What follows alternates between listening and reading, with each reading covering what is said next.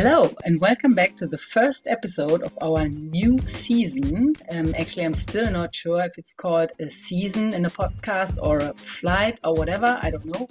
Um, well, welcome to Road to Customer Centricity, uh, your podcast about all subjects around customer centricity, design thinking, and collaboration.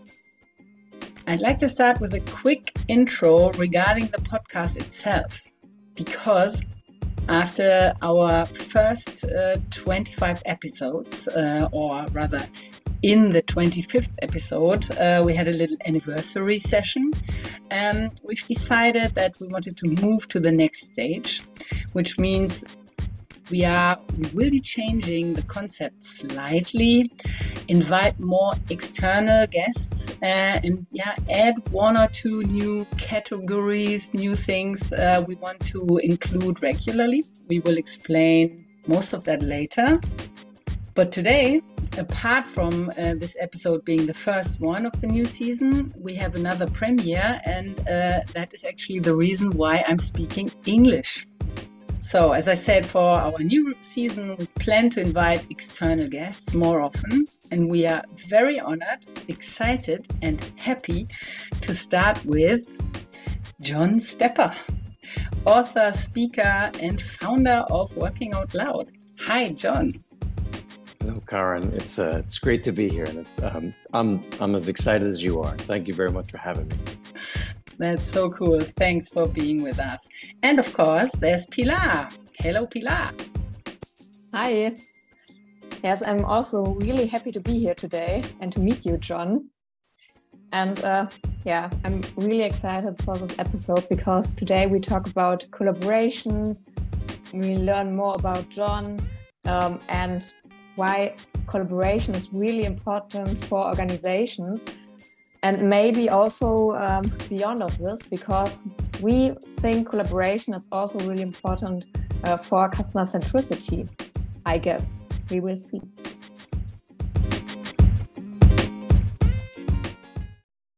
Yes, so as always, we would like to start with a, a little introduction. I mean, I'm relatively sure that many of our listeners know you and know at least a bit about your story. But, uh, John, it would be great if you could briefly introduce yourself, who you are, where you come from, or uh, stealing stealing the intro uh, question from the podcast on the way to new work. I really like when they always say, "How did you become who you are today?" Something like that.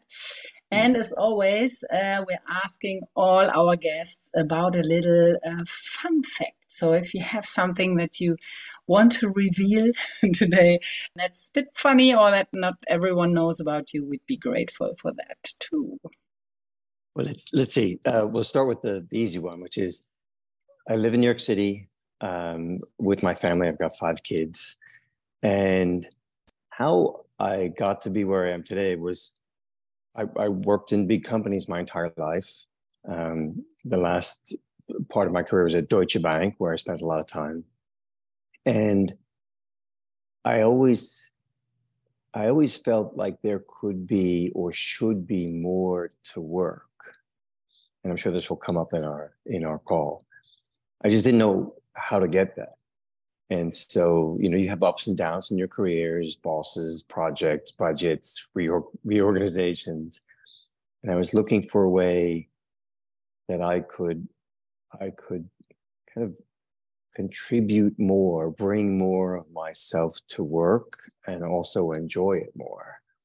And that, that led me in a very, very different direction from what I had done before and ultimately became uh, my own company and became working out loud.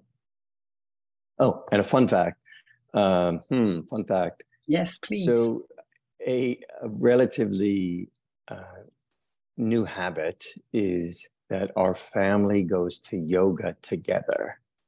So my uh, youngest daughter the whole 15. family. Well, uh, not, no, not the seven. We overwhelm the studio. Um, no, but my wife, my youngest daughter, and me. And so the yoga teacher uh, when she's helping me, you know, do some posts. I'm the worst one, right? My daughter is super flexible. My wife's been doing it for 20 years, but I go anyway. And the yoga instructor calls me dad in in the studio, and and I have to say, it is a, it is, it's something I never met. I never imagined myself doing yoga to begin with. Uh, but to do it as a family, and then to have this kind of nice habit for each other, but also with the studio itself and the teachers there, it's uh, it's become a very very nice thing and, and something I never expected. That's a little fun fact.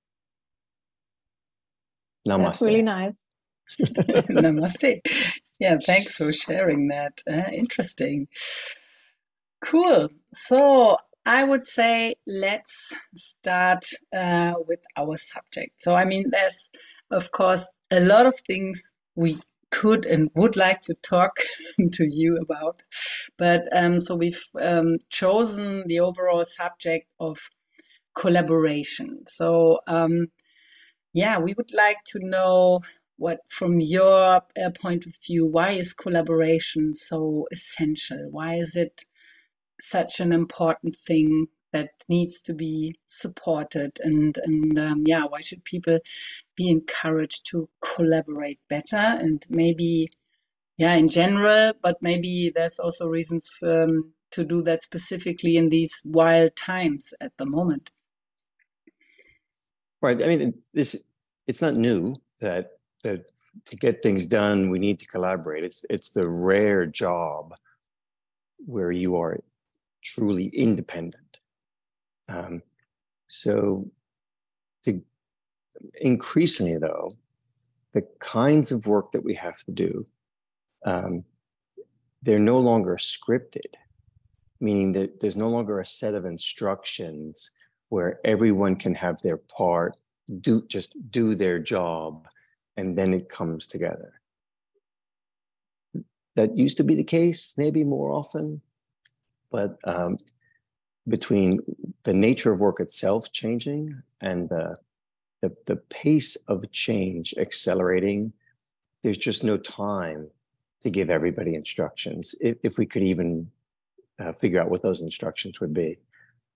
So given that, given that now more than ever, we have to, uh, you know, in a very fluid, very agile way, we have to work with other people to figure out what the work even is. Um, and without necessarily having someone to tell us what our role is or what our set of responsibilities is. So collaboration is more than just we work together um, and we contribute each our part to get something done. It's not like a symphony anymore where everyone plays their part and the music sounds nice. Now there's no music. Now no one knows what instrument they're playing necessarily.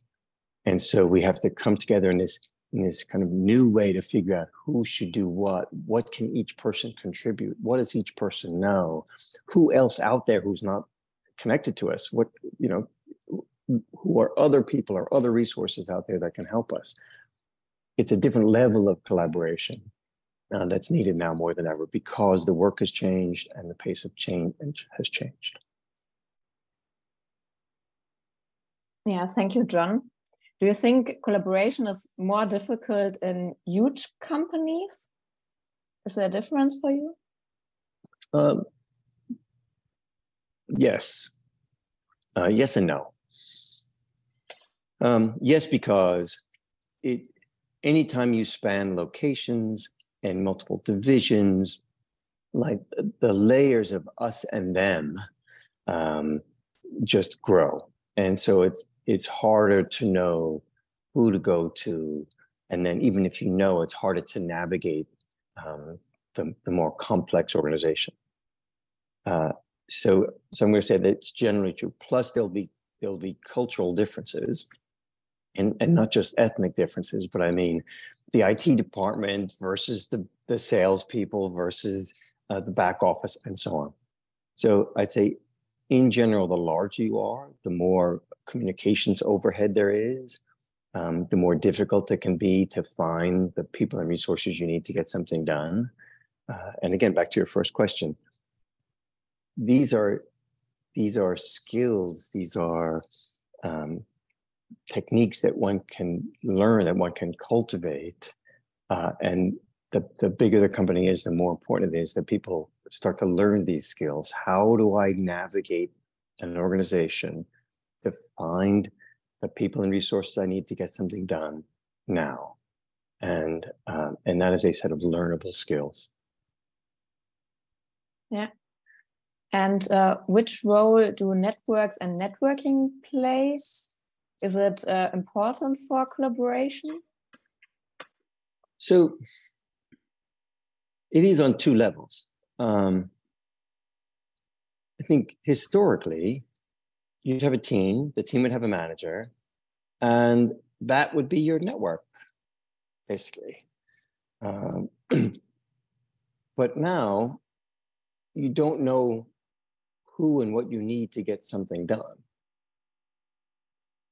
So we said a few times already that that the, the work itself is changing. And so what happens tomorrow, what, what your team needs to accomplish tomorrow could require very different people and resources than the thing that you did yesterday. Okay, how do you how do you get that done? How do you find out who it is? That's what networks are. So your networks are important on two levels. On the, on the first, it's who do I already know? What's a network that I, I have already built, established, developed, so that I know someone in the IT department. I know someone in that other location. Um, and so I have a an existing network that I can tap into that can that can be a source of information, knowledge, learning that I can tap into when I need. So kind of at one level, it's who are the people that I already have a relationship with, and I can use that as a valuable asset to access resources, opportunities, etc. And on another level, it's I may have to build new connections depending on what it is I need to get done today. And so your network isn't a static thing. Uh, yes, you may have a set of relationships that are deeper than others, but every day with every new project, with every new assignment or task, um, you are you are developing or actively searching out for new connections that can extend your network that can help you get that thing done today. Yeah, what I like about this uh, concept of learning how to network better is when you extend your network you also get uh, also when you, when you extend your network beyond your near organization like the business unit uh, you're in and maybe some other departments you work with. But then if, if you really extend it more and more and also uh, go beyond your own organization you always get new ideas and, and innovation is also enabled much better than if you talk to more or less the same people all the time. They right. might, of course, right. have the crucial ideas that bring your uh, your or their projects further. But yeah, to the more people you know, the more ideas you can uh, get inspired from. That's right. the the The challenge, of course, is hey, that takes time. Uh, yeah. And and you know, I don't, know about you, but for the past three years or so, um, where there's so much going on that it, it's hard to find extra time to invest in relationships with other people. It just is. Uh, so, and particularly if you're working, either you're working from home or you're in different locations, you're sick of being on Zoom calls. Uh, it's hard. So you have to find other ways to do that that maybe are lighter weight or don't necessarily involve a call or a meeting, but still allow you to discover people related to topics you care about, or that still allow you to let other people know that you're thinking of them and you're interested in what they're doing, but in lightweight ways. Uh, so the, the the art of networking has fundamentally changed from when we would go to a conference and hand each other business cards and have a drink of wine. And those are good things. Uh, it's just we we can and, and kind of must use other channels, other ways to interact with people that can help us maintain and discover a, a broader set of connections without necessarily feeling overwhelmed. Yeah, that's a really important point because I think um, we are all uh, we all feel overwhelmed from time to time, and I think there's a lot of people who would say networking. Sorry, I really don't have time for Right. that. On top Right. of everything else that I'm doing. Yeah, it's a good point. It needs needs to change. Uh, its its nature, or then needs to be lightweight ways of doing that. What I'd like to briefly touch on, I mean, networking somehow is this um, outgoing uh, activity, um, but uh, and and many people, yeah, somehow manage to, to put it into their diary or or just do it uh, in, in some way or other.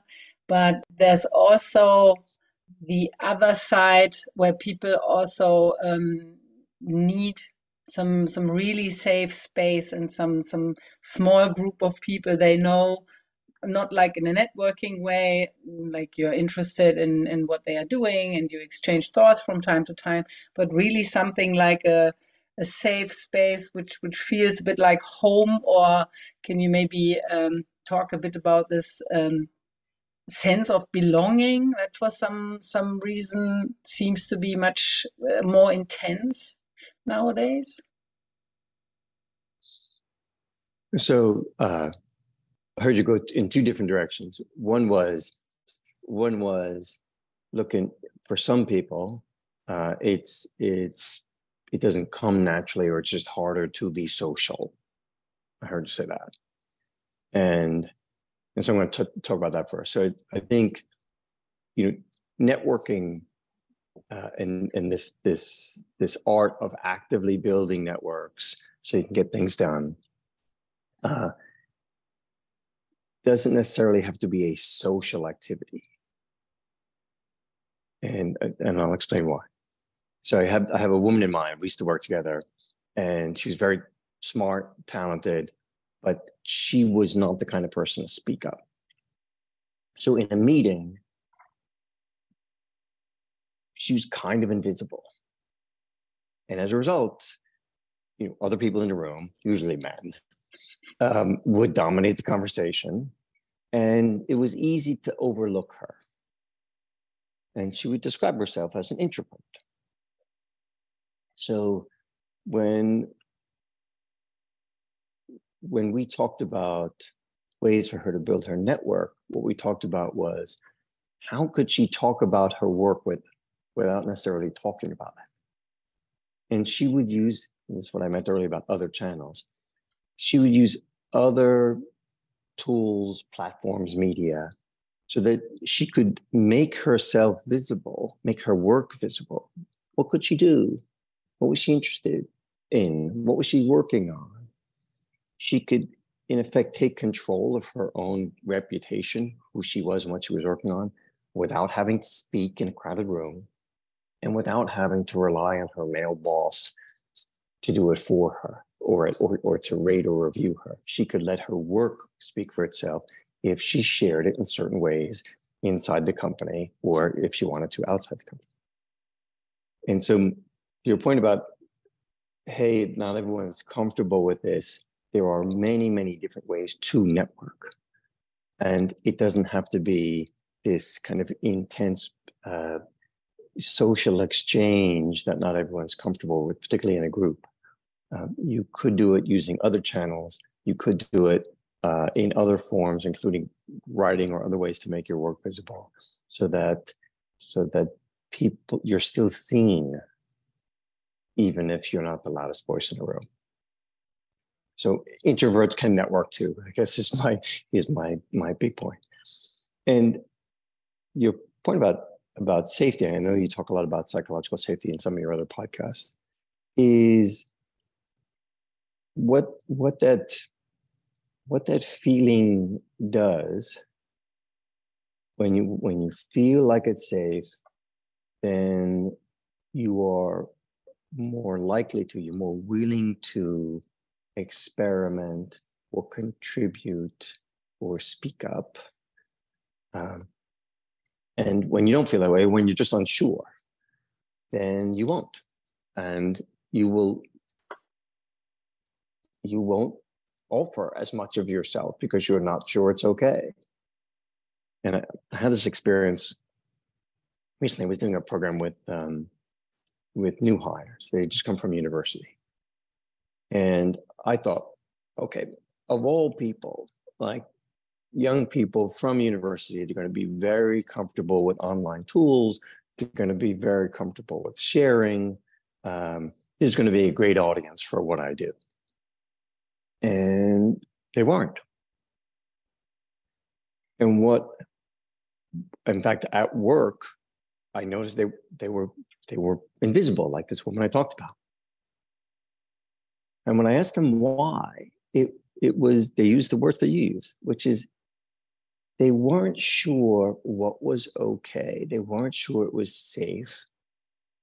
Uh, what was safe to contribute in the workplace. So they were very comfortable sharing what they were doing in their own lives. But at work, their reaction was, I'm going to wait and see what other people around me do before I do anything.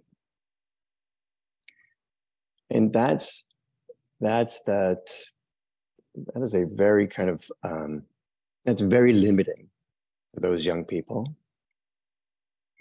And it's the opposite of what the company wants. The company wants them to like, please tell us what you know or what you want to know or to or what you're interested in. Like we want you to be part of us. That's why we hired you. But they're just not sure it's okay until they see what other people do. And if they don't see other people do it and they don't have positive role models, then they may never do.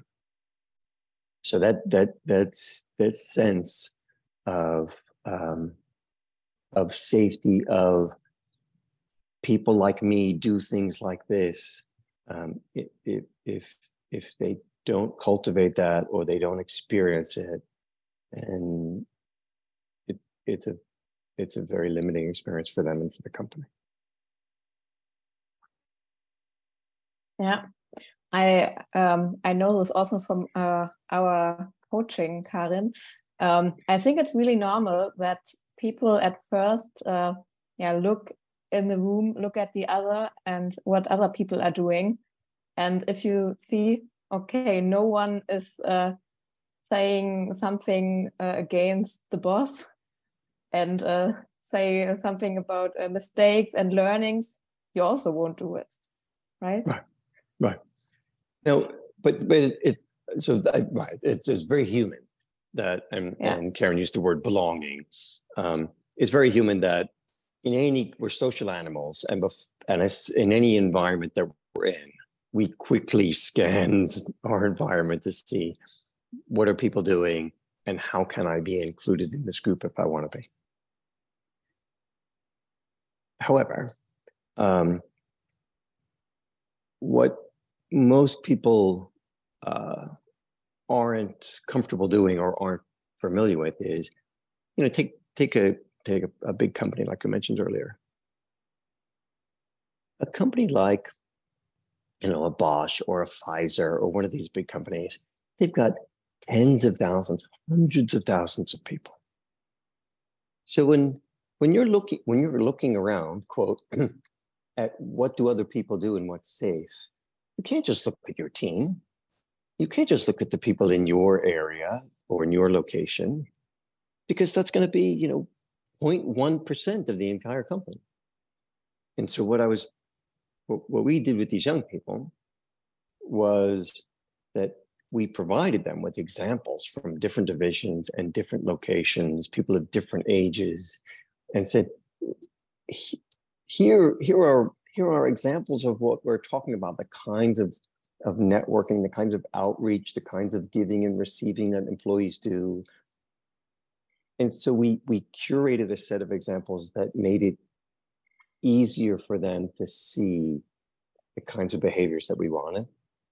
Um, the that made it uh, that made it that normalized. That's a good word.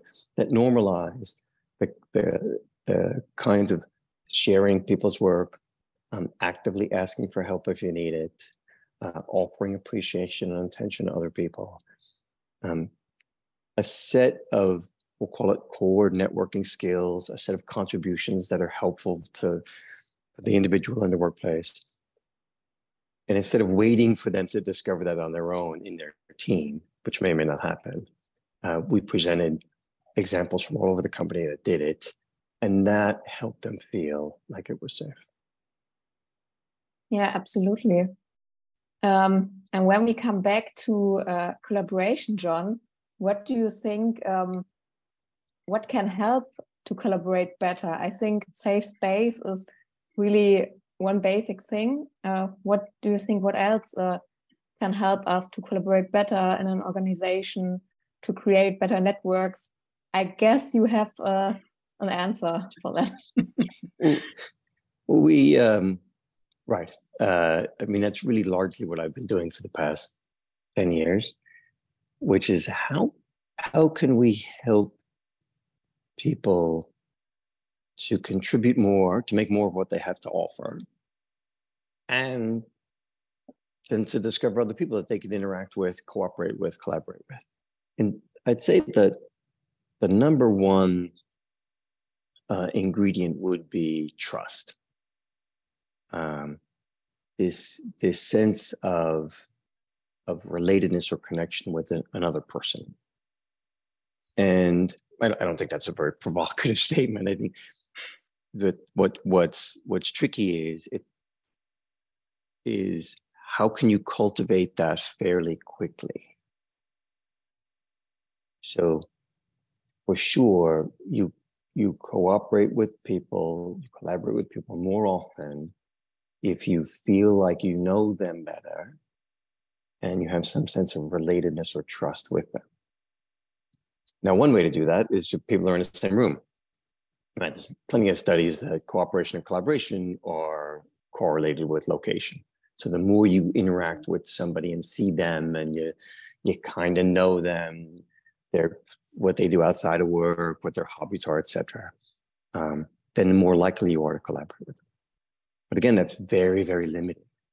So we want to do better than just proximity than putting people in the same location because particularly in big companies and particularly hybrid work right the chances of doing that are less and less so what one of the things we do with working out loud is we give people a set of tools and a set of a set of skills that they could develop so that they can first in, in a small group experience this giving and receiving to develop trust um, and a, a, sense of relationship or relatedness with other people. But then the skills to go and and build those kind of connections with anybody, anybody inside or outside the company. So what's the key ingredient for collaboration? It's trust and a sense of relatedness. And then there are some, you know, some very simple, practical, everyday techniques that can help you do that um, that that feel good that feel very human that feel very natural and that are good for you but also good for the people in your network that that help you develop mutually beneficial relationships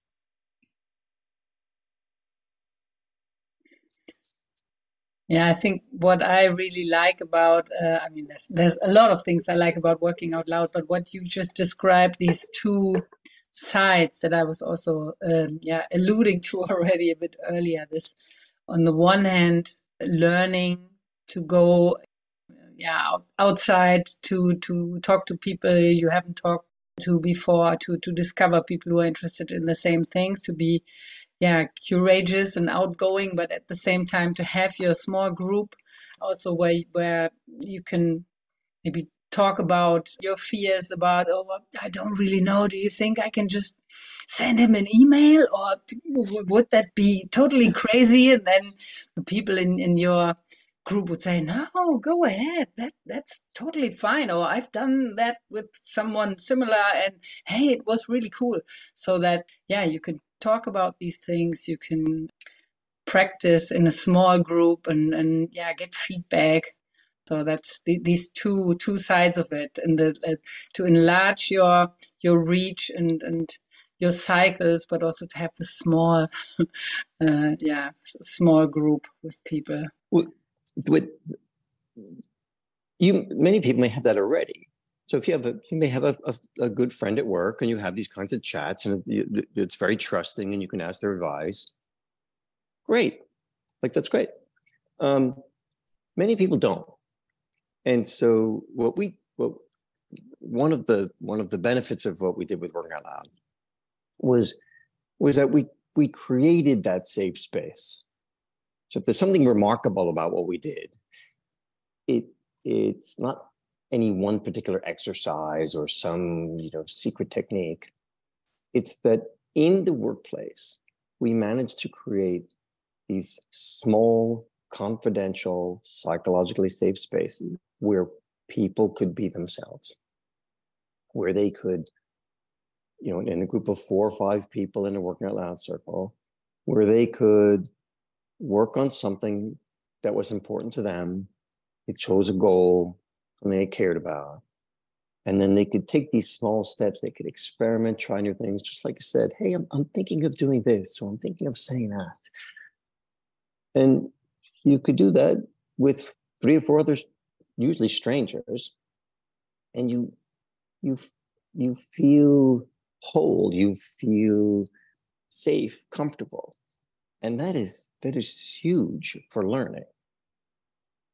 And and the, those same strangers, if you were outside of this little circle, you would be afraid to be yourself. You would be uncertain, just like I said, for those new people at that company, uncertain what, what was appropriate, what was professional in this context. But once we created this, this little safe circle, and we gave them a structure, you meet every week, you do these steps, it, uh, it, it provides, I mean, I've had people tell me so many times how you know, very quickly they they got to form these trusted bonds with strangers, and you know, many circles would just keep meeting after the circle ends, um, and that experience that hey, I didn't know them in the beginning, um, but I quickly managed to get to know them, to get to trust them, to get to collaborate with them even though they're working on different goals, but to get to trust each other enough that you could help and support each other. That experience, then they could take and apply to other colleagues in the company that they don't know. Um, and it all starts with that, that feeling of in this space, I can be myself and I can, I can try something and nothing bad's going to happen. And whatever happens, I'll learn from it. And these people, you know, will support me and that is a that is a rare thing in the workplace. Um, but when we can create that, it really does kind of make people come a bit more alive and and make more of what they have to offer. I can totally agree. At the moment, I'm um, doing my third uh, circle, and um, yeah, it's definitely the case that uh, after the 12 sessions, uh, you know the people. You are really um yeah like i know you you know me it's a safe space. And also after the 12 sessions uh we meet again and it's really a safe space to talk about um yeah topics that are not uh yeah for everyone. And uh it's really really nice. And and is that's great by the way. And the fact that you've done three is kind of remarkable. Um one per year. I know I'm, I'm, I'm due for one. I think I've done. Uh, I think I've done maybe twelve of them. Uh, wow. Uh, but it, but this this this goes to the point of like why would you do twelve? It's it, it it's the point isn't isn't just to learn a set of skills. So it's not like I don't know project management certification where you learn it and then you're done. Uh, what this helps me do is is each time I have a different goal. And so for, for that different goal, and it's usually a goal that I care about, but I'm I'm not making progress towards otherwise. Like I'm either I'm I'm uncomfortable with it, or it's a stretch goal, or I'm too busy. And so I use the circle as a as a structure. I could use one now, by the way, um, as a structure to say, okay, I'm going to invest an hour a week and I am going to make progress towards this goal with the help of these other people so that the, the other people give me shared accountability because every week they're going to show up and they're going to be like, you know, how did you do? And what happened this week? And did you? So there's a time, there's shared accountability, there's support, there's structure. And that helps me make progress I wouldn't have made before. And it helps me do it in a way that feels good. I'm not, I'm not on my own. I'm not afraid. I've got these people who are doing the same thing along with me. Uh, and that, that can make all the difference you know, Karen, you mentioned the word belonging. I wanted to pick back up on that, if it's okay. Yes, please. Um, because the word, I don't know, when I was when when I was working at, at Deutsche Bank, I don't think we used the word belonging. Maybe it was a different era. Um, but like, you know, you did you, you got paid to do a job. You didn't get paid to belong.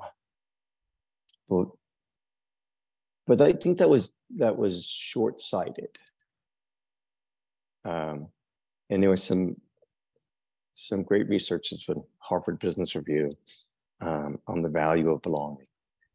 All, all that really means is that I I feel that I have a set of connections at this place, set of relationships uh, with other people, um, that I can be myself, that I can relate to the work and that has some meaning for me. But this this sense of belonging is absolutely correlated with performance uh, and whether or not you stay at the company. So it's a business thing, meaning it's business relevant. All the business KPIs will will just be better when people feel that it's not just a job, that I am part of something that's more than that. And I think it's very hard for companies to cultivate that feeling without without feeling fake or or forced. Um, it, it's not the kind of cultural transformation that you can just roll out like a program. It's something that's very, very individual, very personalized, and so, you know, what it means for me to belong to a company is going to be very different from Pilar, you, or, or. So, you know, what does a company do?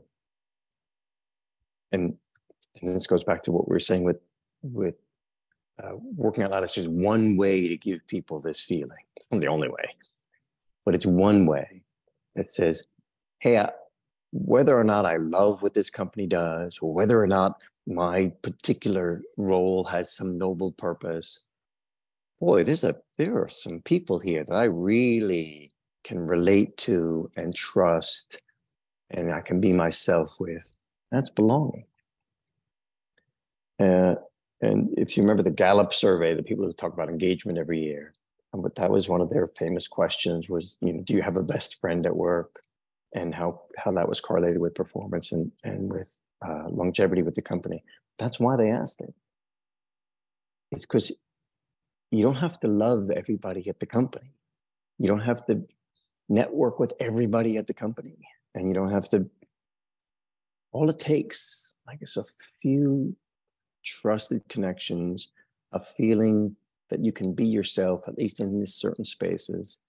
And that can make a huge difference for your experience as an individual, for your performance, and for your work with, you know, throughout the company.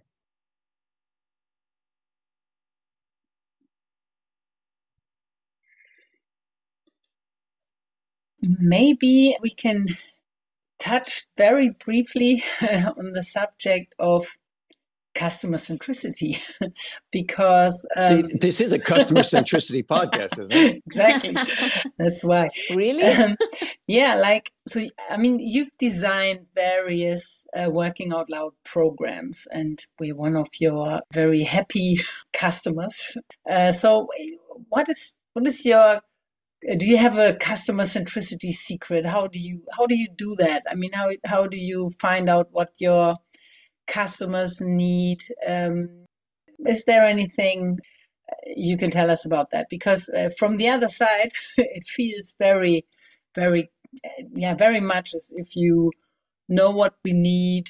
I mean, as as human beings, of course, but also as an organization, you help us to establish it in the company. But uh, how do you do that?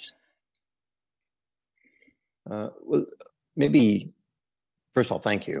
But uh, I, I, think, but I think, I think it's easier for me to share mistakes I've made than you know some super insights that I have.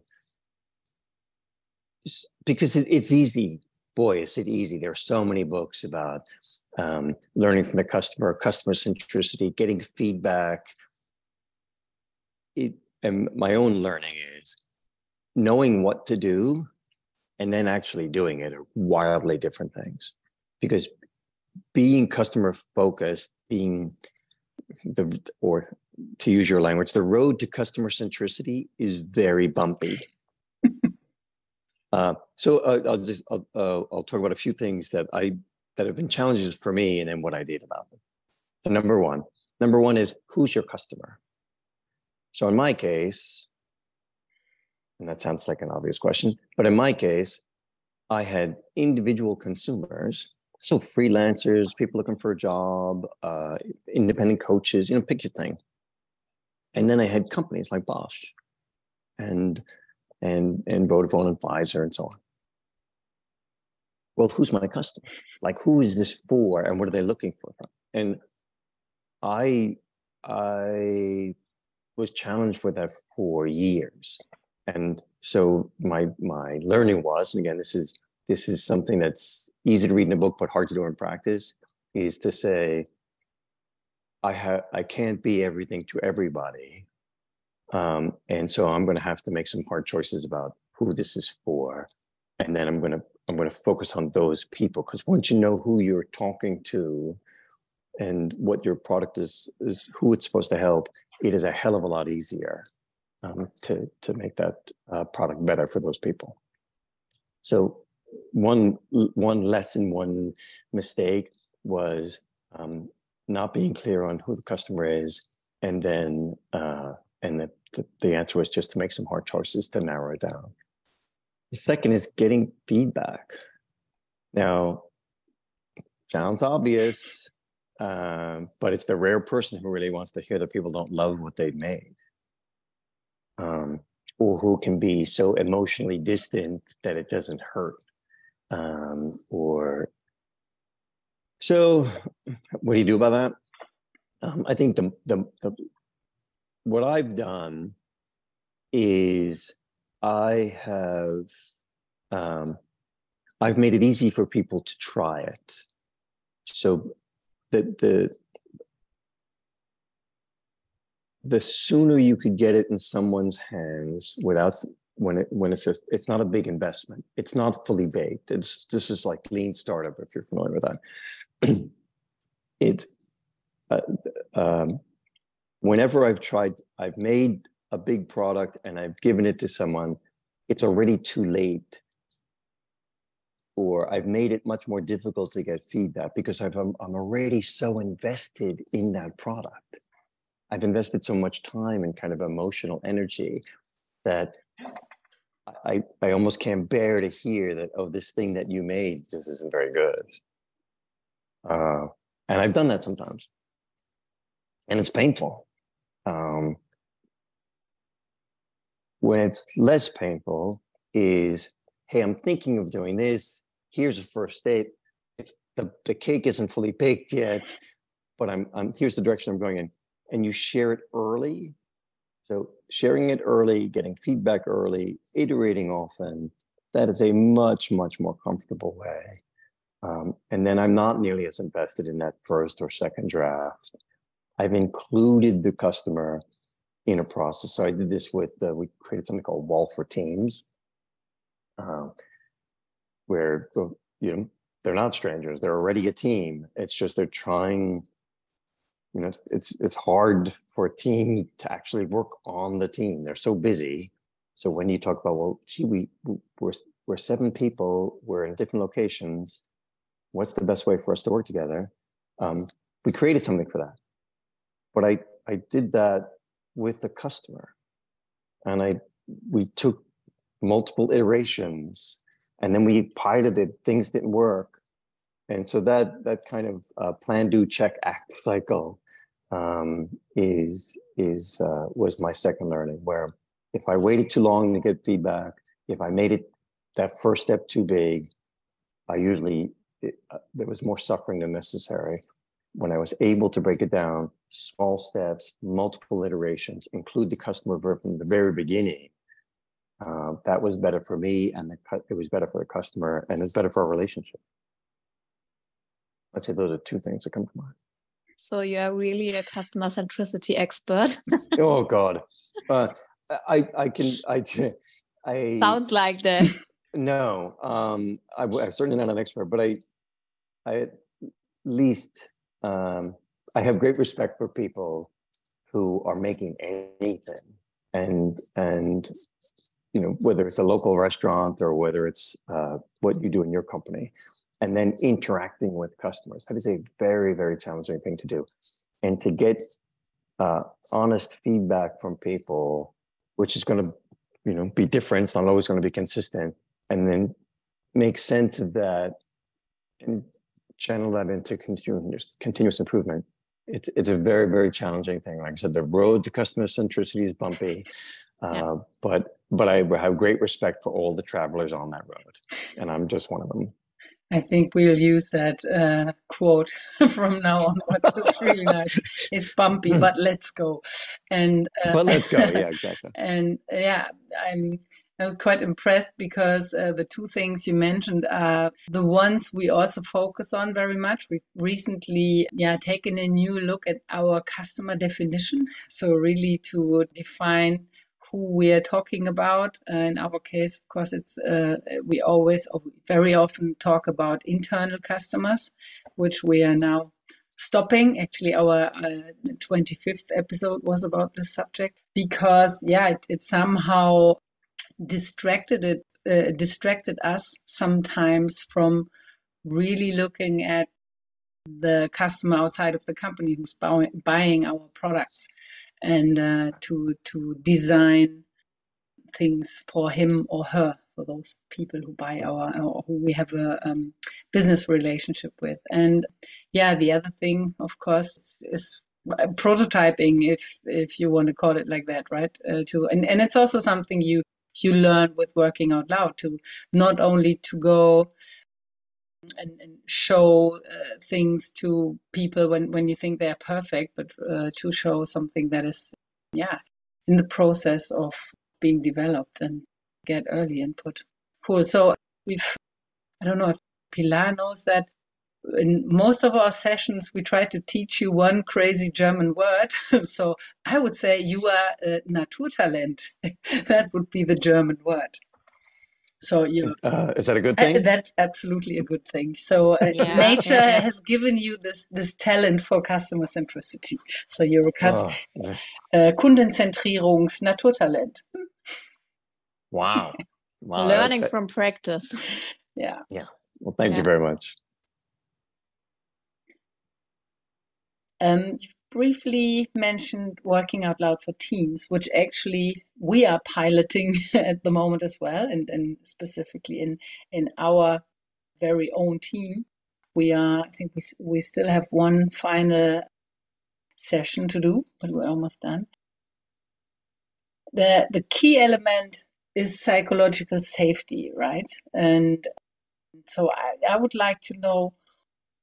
We've talked about belonging and trust. And what's your view on why is psychological safety so essential for organizations today? It goes back, I think, to what my experience with those those university students who would join a company, which is so they're holding back from contributing because they're unsure of what's appropriate or professional or how things will be seen. And that that inability or unwillingness to speak up hurts them and hurts the team. And so what what a safe environment does it allows people to make the invisible visible it says well hey when you know he, here's how i perform best here's here are things that or here's here are things that we do as a team that that affect me in a negative way that understanding that insight into how you can help each person be at their best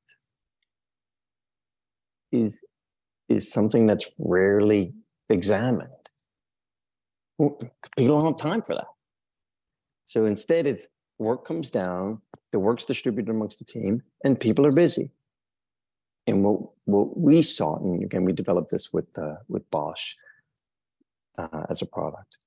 What we saw is, look, when do teams actually examine and talk about and work on how to get the most from each individual member in a way that's that, that utilizes their talents but also kind of respects what works and doesn't work for the person hey i've got i've got kids at home so generally in the afternoons it's a little tougher for me but if you do this you know then i can really do much better when do you do that communication style feedback styles um, uh, recognition of work, distribution of work, who's doing what and why, who needs help, vulnerability, right? All of these topics.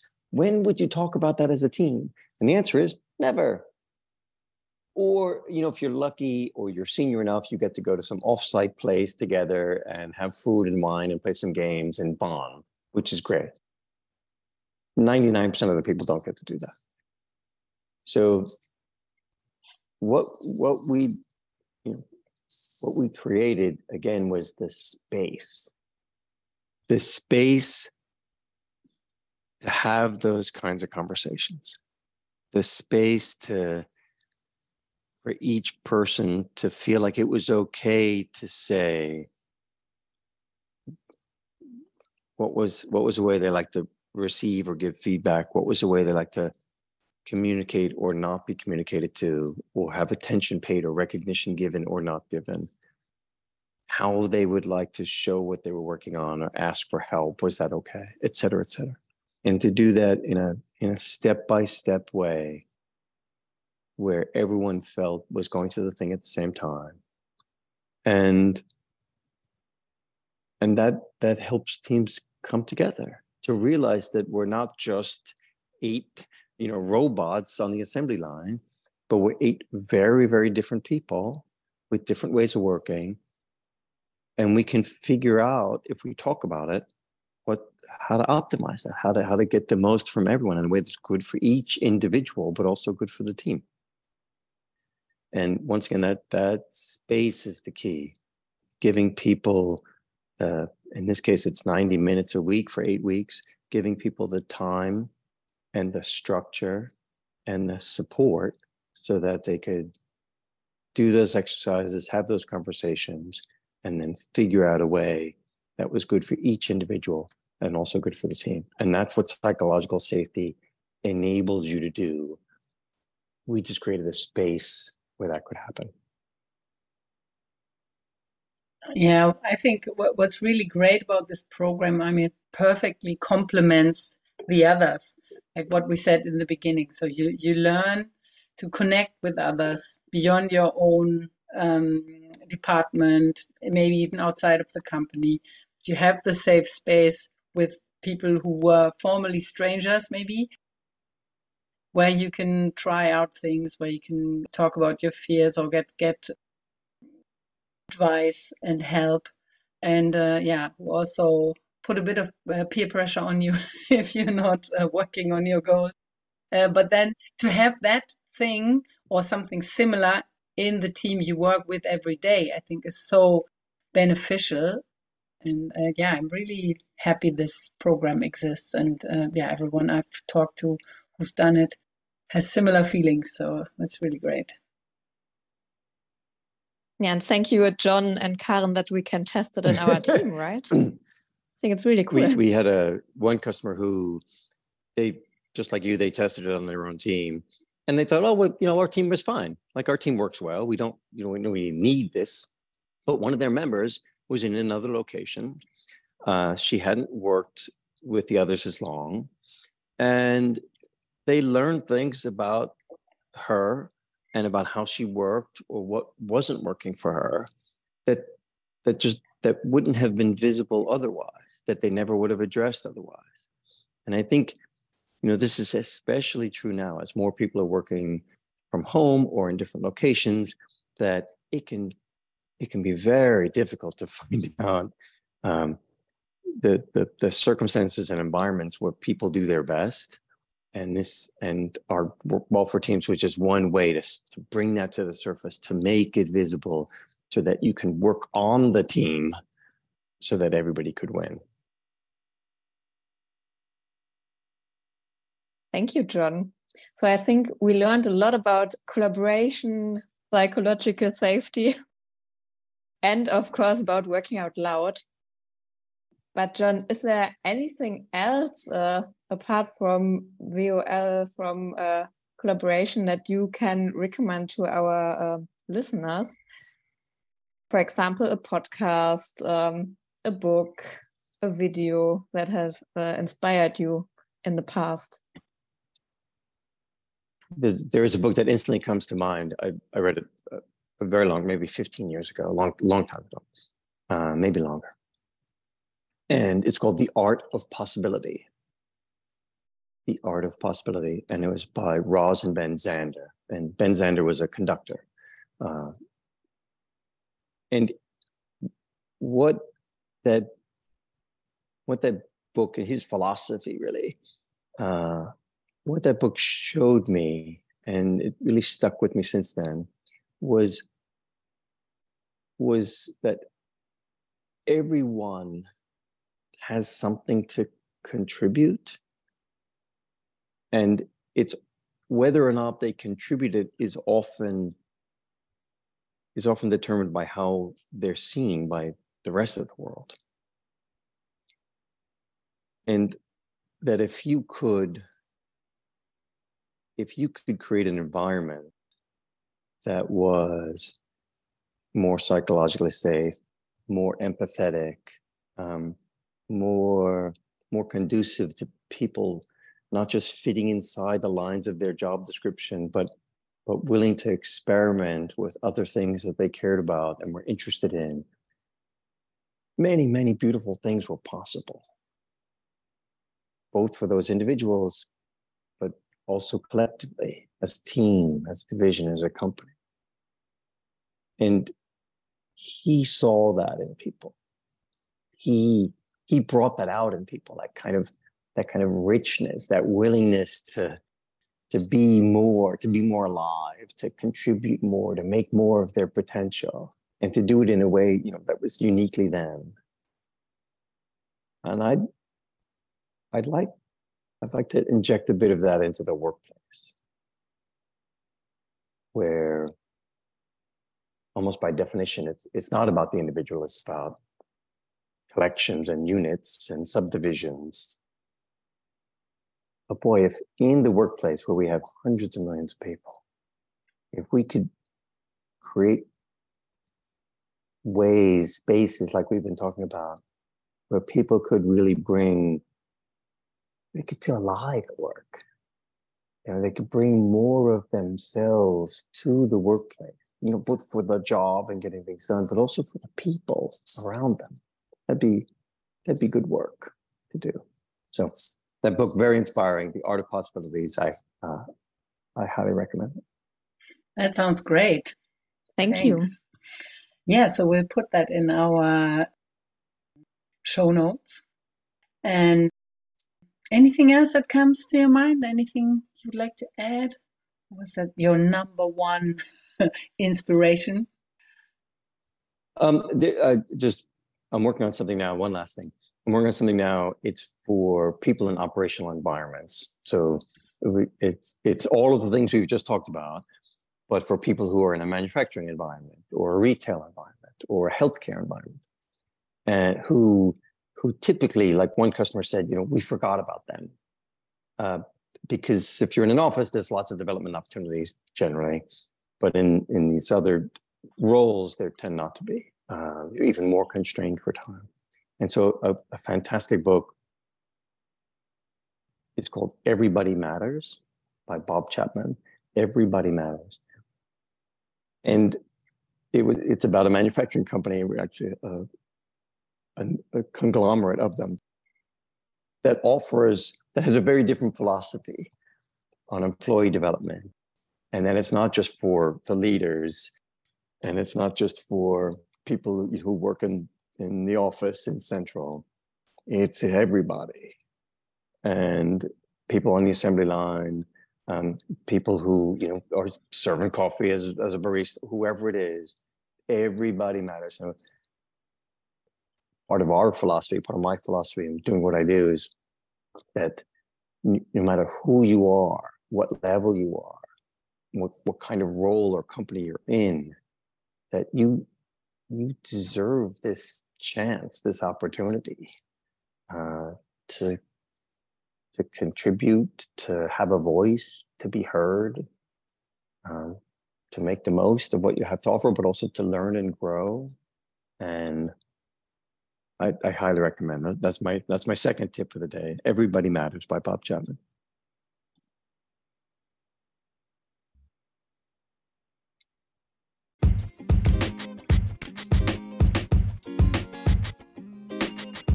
Cool. Thank you, John. So I think we come to an end of this uh, podcast. Thank you for being our guest, John. It was really, really a nice hour with you. I think uh, 16 minutes, right? It, time flies when you're so, having fun. It was, it was, yeah, time it was flies. a delight to talk to both of you. Thank you very much. Thank you, John. Yeah, thank you for being here. And um, yeah, if you like uh, our podcast and this episode, just uh, recommend us uh, to a friend or to a colleague. And uh, I hope uh, and we hope that you uh, listen to the podcast also in the next time. And we're happy to get some feedback from you. Exactly. Next time we'll be in German again, our next episode. So it's not the plan that uh, all the uh, all the episodes now are in English. Exactly. We will reveal more about our new little alterations that we um, thought of for the second season of our podcast. So thank you very much. Thank you. Have a great day. Take care. Thank you. Bye-bye. Bye.